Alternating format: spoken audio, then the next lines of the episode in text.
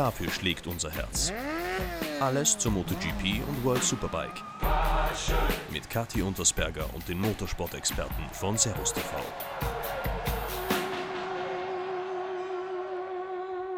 Ja, herzlich willkommen zu einer neuen Episode Passion, zu der tatsächlich ersten Episode in dieser Saison und zu einer Episode, auf die ich mich schon sehr gefreut habe. In den nächsten, sagen wir mal, 15 bis 20 Minuten ungefähr sprechen wir nämlich mit Tom Lüdi, den ich, denke ich, eigentlich gar nicht vorstellen muss, da MotoGP-Fans einfach kennen müssen. Aber für die, die es nicht mitbekommen haben, Tom ist nicht nur 125 Kubik Weltmeister und Ex-MotoGP-Fahrer, zuletzt Moto 2, Nein, er ist seit dieser Saison auch Sportdirektor im deutschen Moto3-Team CF Motor Racing Brüssel GP. Und die konnten in Indonesien so richtig feiern. Nach Startschwierigkeiten in Katar sind sie am Mandalika Street Circuit mit einem Podestplatz durch Carlos Tatay belohnt worden. Wie sie das geschafft haben, wie so ein Rennwochenende aus Sicht eines Sportdirektors abläuft und vor allem, was sie sich dieser Saison noch vornehmen, das erfahren wir jetzt. Ich würde sagen, wir rufen Tom einfach mal an.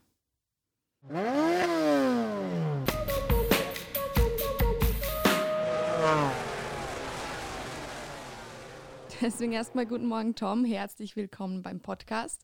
Ich nehme an, Hallo. wegen Indonesien, äh, du wirst nur sehr müde sein. Äh, ich muss ganz ehrlich dazu sagen, leider war ich nicht mit dabei.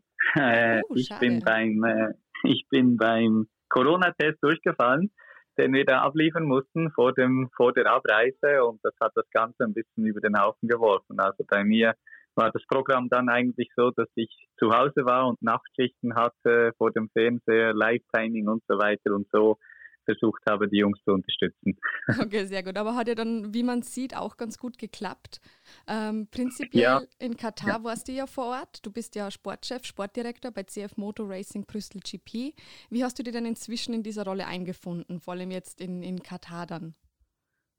Ja, eigentlich recht gut schon. Ich muss dazu sagen, auch bei den äh, Tests, die Vorbereitung für Saison, das war eigentlich schon recht gut, weil wir einfach wirklich Top-Wetter hatten. Wir konnten viel fahren und das heißt natürlich auch viel fahren heißt äh, besser einarbeiten für alle, also auch die Fahrer mit neuen Crew Chiefs zusammenarbeiten, ich in meiner neuen Rolle und so weiter. Also das Team ist ja so ziemlich neu zusammengestellt mhm. und das hat uns schon auch geholfen, schon vor Katar eigentlich, dass wir da gut als Einheit funktioniert haben, muss ich sagen. Und auch in meiner Rolle, da habe ich natürlich ja versucht, meinen Weg zu finden, mich zurechtzufinden. Ich meine, es braucht noch mehr Zeit, logisch. Äh, es sind jetzt gerade mal zwei Rennen vorbei. Es muss noch mehr passieren äh, in, in, in dieser, ja, sage ich jetzt mal, Einarbeitung. Mhm. Aber soweit, soweit so gut. Ich fühle mich wohl und äh, wenn die Resultate natürlich kommen, dann ist das genauso motivierend, wie wo ich noch selber gefahren bin. Ach, das ist schön. Wollen wir mal chronologisch ein Rennwochenende abklappern? Ähm, unsere Zuhörer interessiert nämlich auch, was quasi hinter den Kulissen alles so passiert, was man im Fernsehen nicht sieht. Ähm, du kennst ja die Box jetzt quasi von zwei Seiten, einerseits als Sportdirektor, einerseits als Fahrer. Am Mittwoch wird ja erstmal alles aufgebaut, am Donnerstag geht es dann in der Box an die Bikes. Was genau passiert denn da bei euch? Wer arbeitet am Donnerstag woran und vor allem, was ist dein Job an einem Donnerstag? Magst du da mal so einen typischen, so einen typischen Tagesablauf beschreiben? Ja, gut, das ist halt wirklich die ganze Vorbereitung für das Wochenende. Ähm, der Hauptjob, sage ich jetzt mal, für das Sportliche ist natürlich der Fahrer mit dem Crewchief zusammen, dass die einen Plan ausarbeiten. Ich bin dort auch informiert. Ich will natürlich auch wissen, okay, von meiner Seite, was plant ihr genau, wo soll es hingehen, wie sieht es aus mit dem Wetter übers Wochenende, was, wann mit den Reisen und so weiter. Also die ganze Planung findet eigentlich schon vor dem ersten Training statt, das heißt wirklich am Donnerstag. Mhm. Ähm, und äh, es ist natürlich schon wichtig für mich, dass ich dort auch informiert bin und weiß, wo es hingehen soll. Und der eine oder andere Tipp kann ich natürlich in der Diskussion auch, auch mal mitgeben. Das ist so der Ablauf. Aber dann sind natürlich auch noch andere Verpflichtungen, die gemacht werden müssen und sollten. Also zum Beispiel auch, dass die Fahrer äh, den Donnerstag mal als Media Day nehmen und da äh, wirklich Interviews haben, Sachen möglichst viel abarbeiten, was nicht direkt mit dem Fahren zu tun hat, dass sie dann einfach übers Wochenende wirklich den Fokus aufs Fahren haben können und wirklich äh, voll konzentriert ihren Job machen können schlussendlich. Also es ist immer wichtig, dass vor dem Wochenende eigentlich schon wirklich dass das Ganze drumherum abgearbeitet ist, damit dann äh, die Jagd auf die Resultate möglichst erfolgreich ist. Das klingt spannend. Vor allem dann Freitag geht es ja dann los. Äh, zuerst der Start mit dem FP1, am Nachmittag dann das FP2. Es wird quasi spannend. Was passiert denn da genau vor den Sessions und was unmittelbar danach? Ja, dann wird eigentlich umgesetzt, was man geplant hat. Ab dem Freitag geht es ja, wie gesagt, in der Früh los. Und dann geht es wirklich nicht mehr lange und dann ist das Wochenende schon wieder vorbei. Also man muss sich da wirklich ranhalten. Ich meine, dann fährt man erstmal raus, die Fahrer, äh, im freien Training im ersten, versucht irgendwo einen Rhythmus zu finden und dann heißt es natürlich schon irgendwo auch eine Zeit zu legen, also eine schnelle Rundenzeit zu machen, weil äh, es zählt natürlich schon ab dem ersten freien Training, um möglichst die Q2-Qualifikation direkt zu schaffen. Mhm. Kann natürlich auch mal sein, dass äh, vielleicht schon am, am, im zweiten Training schlechtes Wetter ist oder die Bedingungen einfach schlechter sind. Das heißt dann wirklich, dass der Druck für die Fahrer schon groß ist im ersten Training. Also es kommt wirklich darauf an, wo, wie, was mit den Bedingungen, aber es ist eigentlich möglichst schnell mit dem Motorrad zurechtkommen, der Crew Chief natürlich auch, die ganze Crew möglichst gut arbeiten, damit sich der Fahrer möglichst schnell wohlfühlt und, und somit auch schnell fahren kann. Mhm. Eigentlich ist der Druck schon ab Freitag früh relativ groß. Es baut sich dann natürlich nochmal auf über das ganze Wochenende, vor allem zum Quali hin, da ist nochmal mehr Druck mhm. und dann im Rennen sowieso. Und gibt es da bei den Trainings bei euch einen kleinen Unterschied, mit welcher Taktik man rangeht? Äh, jetzt auch am Samstag beim FP3, dass man jetzt sagt, bei einem der Trainings äh, geht man vielleicht an die, an die Rennabstimmung, so ähnlich wie es beim FP4 bei der MotoGP ist? Oder ist es wirklich äh, überall die Vorbereitung auch fürs Qualifying und überall das Ziel, einfach die schnellste Rennrunde rauszuhauen?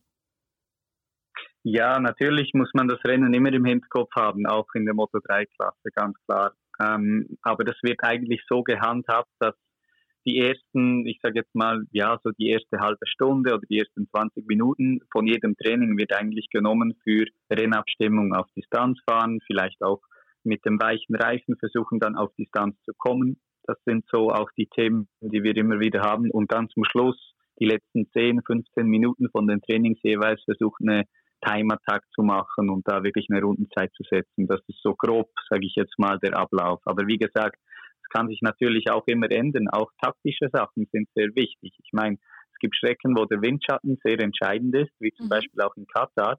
Da versuchen wir dann schon auch einen Plan zu machen, dass die Jungs zusammen rausfahren, dass sie sich vielleicht gegenseitig auch einen Windschatten geben können, sind beide auf einem hohen Niveau.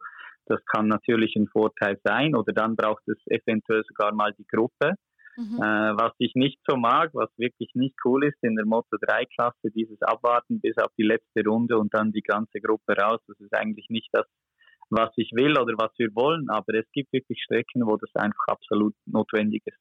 Okay. Gibt es denn dann einen Unterschied zu den Sessions, die wir gerade besprochen haben, zum Warm-up? Wird da nochmal was anderes getestet oder ist es da wirklich einfach warm werden fürs Rennen, nochmal die letzten Abstimmungen finden, dass da dann alles passt und man ein gutes Gefühl hat? Ja gut, durch die Änderung, die wir jetzt auf dieses Jahr hatten, äh, die Hälfte der Zeit, das heißt, das Warm-up ist nur noch zehn Minuten, ist das wirklich ein absoluter Funktionstest geworden. Mhm. Also da ist keine Zeit mehr, irgendwas abzustimmen, irgendwas zu groß zu probieren. Es ist wirklich, der Fahrer fährt raus, er fährt sich warm, versucht einfach ein gutes Gefühl zu holen, möglichst kein Mist bauen, das heißt das Ding nicht äh, irgendwo in die Ecke hauen noch, äh, ist natürlich von Vorteil, weil die Zeit zum Rennen dann schon sehr knapp ist. Und natürlich auch zu checken, dass die Maschine funktioniert, dass alles passt, alle Daten, äh, die Werte stimmen von den Daten und dann äh, kann man sagen, wir sind ready äh, fürs Rennen. Sehr gut. Und du hast jetzt schon vorher davon gesprochen, ähm, hauptsächlich die Arbeit oder die, die Abstimmung trifft dann der Fahrer gemeinsam mit dem Crew Chief, aber natürlich, dass du auch informiert bist und deinen Input geben kannst. Ich nehme mal an, deine eigene Erfahrung hilft dir das sehr dabei, die Fahrer und deren Wünsche zu verstehen oder war es sogar eher schwierig, die Seiten zu wechseln? Nein, schwierig eigentlich nicht. Ähm, es ist eher so das Schwierige, ein bisschen oder so rauszufinden und zu wissen, was braucht der Fahrer, was will er überhaupt. Also der Fahrer muss dann schon proaktiv von sich selber auch kommen. Der kann, beide können immer zu mir kommen, fragen, wenn irgendwas ist, mhm. äh, wie ich das jetzt vielleicht machen würde. Und es sind halt schon so äh, meistens taktische Sachen. Ich denke, dass schon, ja, ich bin jetzt mehr außerhalb wie ein Fahrer und das ist halt so jemand von außerhalb, der aber trotzdem weiß, wie sich das Ganze anfühlt, der da vielleicht ein bisschen einen klaren Blick oder einen klareren Tipp geben kann und das ist so eigentlich der, der Ablauf. Ja. Aber du gibst dann, wie du sagst, nur Tipps. Also du triffst keine Entscheidungen, was das Rennen an sich angeht. Das macht dann quasi nur rein der Fahrer gemeinsam mit dem Crew Chief.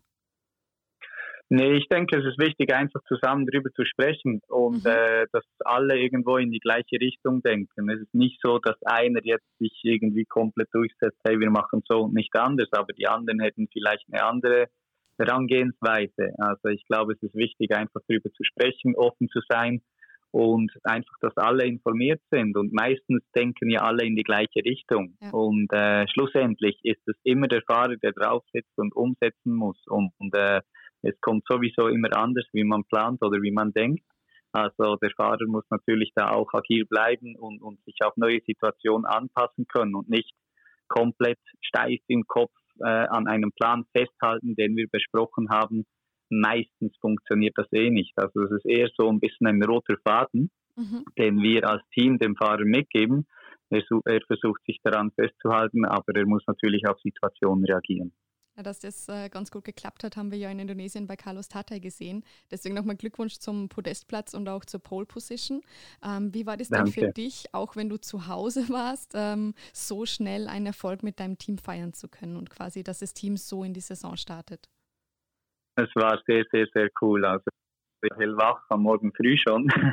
Logisch, da waren auch bei mir Emotionen dabei und das war wirklich sehr cool. Es hat mich riesig gefreut vor allem äh, muss ich sagen, der Kampfgeist, den der Carlos gezeigt hat. Ich wusste es schon lange, dass er diesen Kampfgeist hat. Mhm. hat. Das hat er auch schon bei dem Test gezeigt, dass er wirklich ein Beißer ist und, und immer weitermacht. Und das hat er jetzt wirklich äh, klar bewiesen mit den letzten Runden von dem Rennen, wo er dann noch aufs Podium gefahren ist und wirklich nicht aufgegeben hat, auch nach der Long Lap Penalty, die er bekommen hat, ja. hat er weiter gekämpft und das hat mich wirklich, wirklich gefreut und äh, das hat er sich verdient. Und ich glaube auch wirklich, das gibt ihm jetzt nochmal so richtig Schub. Vor allem nach Katar. Das Rennen war sehr unglücklich. In der ersten Runde ist er leider abgeräumt worden auf dem fünften Platz. Auch mhm. da war er gut drauf und eigentlich ready und, und voller Selbstvertrauen. So was kann passieren. Schade, es waren dann halt wirklich null Punkte. Aber jetzt, das war so ein Befreiungsschlag für ihn. Und schlussendlich ist das Mentale einfach das Wichtigste. Und wenn er sich jetzt wirklich so, so gut fühlt und das Selbstvertrauen auch spürt, dann denke ich, kann da wirklich einiges raus werden. Vor allem dieses Selbstvertrauen und dieses gute Feeling, das ist ja auch, äh, denke ich mal, abhängig davon, wie die Stimmung im Team ist. Man hat es zumindest auf Instagram gesehen, der Podestplatz wurde gefeiert und das Sekt hoffentlich genossen. Ähm, man merkt mhm. also, die Stimmung im Team passt, auch wenn du meintest, es ist noch relativ neu, es ist noch relativ frisch zusammengesetzt, aber die Stimmung passt. Ja, soweit passt die Stimmung eigentlich. Wie ich gesagt habe, schon bei den Tests, dass wir wirklich viel fahren konnten, viel machen konnten äh, zusammenarbeiten, hat das schon so ein bisschen eine Truppe gegeben. Äh, aber trotzdem, es ist, äh, es war erfolgreich jetzt, es war gut, aber das war ein Rennwochenende und wir mhm. dürfen nicht vergessen, die Saison ist wirklich extrem lang. Ja. Die Konstanz wird sehr, sehr wichtig sein und dieses dieser Team Spirit, dieses, dieser Zusammenhalt, der muss ganz klar noch wachsen, der muss noch besser werden. Ich meine, äh, das kann nie gut genug sein, um wirklich auch den Fahrer dann mit, mit einer gewissen Ruhe zu unterstützen. Und wenn ich jetzt als letzte Frage mal ganz frech fragen darf, natürlich ähm, kann man es einerseits jetzt vielleicht noch nicht beantworten, andererseits ist die Antwort vielleicht auch klar. Ähm, der Wunsch eines jeden Fahrers ist natürlich der Weltmeistertitel. Aber was ist denn in dieser no doch sehr jungen Saison noch möglich oder was wäre denn das Wunschszenario für euch, wie diese Saison ausgehen soll? Wow, das ist, glaube ich, eine unmögliche Frage in, in Sachen Moto 3 Klasse. Ja. Also ich meine, die Klasse, wir wissen das alle, die Klasse ist brutal eng und da geht es auf und ab. Und wie ich vorhin angesprochen habe, es ist die Konstanz, die schlussendlich entscheidet. Also irgendwo konstant in den Top 10, in, in der Top 5 drin, drin zu sein, das ist das, was entscheidend ist. Und ab und zu mal ein Podestplatz und äh, hier und da mal ein Sieg, das wäre natürlich der Traum. Und das ist dann auch, äh, wo es halt einfach am meisten Punkte gibt, um, um an den, am Ende des Saison auch irgendwo vorne zu stehen. Also ich kann die Frage nicht konkret beantworten, weil es einfach wirklich ab und zu sehr wild zu und her geht. Aber der Wunsch ist definitiv da, das Ziel ist da und wir wünschen euch ganz viel Glück, drücken die Daumen und, und äh, begleiten euch ja im Fernsehen und schauen zu, wie das funktioniert. Dankeschön. Ja, der Wunsch und, und auch die Motivation vom ganzen Team ist da und ich glaube, das hat man jetzt am Fernsehen auch gesehen, dass alle hart daran arbeiten, alle haben sich jetzt auch gefreut und es gibt auch diesen Schwung und diese extra Motivation für die ganze Crew und das ist, glaube ich, das Wichtigste, dass wir da wirklich weiter arbeiten, weiter dranbleiben. Äh, wir sind gut aufgestellt, das wissen wir jetzt oder das haben die Jungs jetzt bewiesen mit äh, diesen zwei guten Resultaten und jetzt äh, machen wir so weiter. Das klingt doch gut. Na dann viel Glück und äh, gute Reise nach Argentinien. Ich hoffe, du darfst mit. Dankeschön. Ja, das hoffe ich jetzt auch, dass ich da jetzt äh, mitkomme.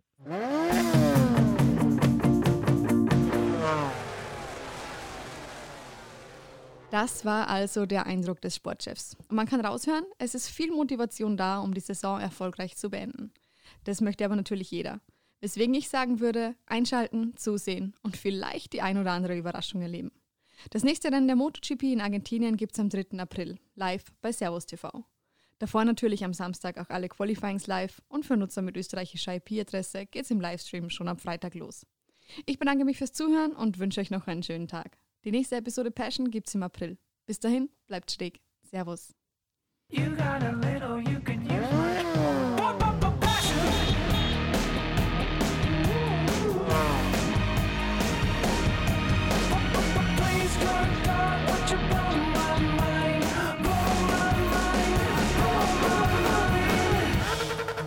Passion, der Motorsport-Podcast von Servus TV.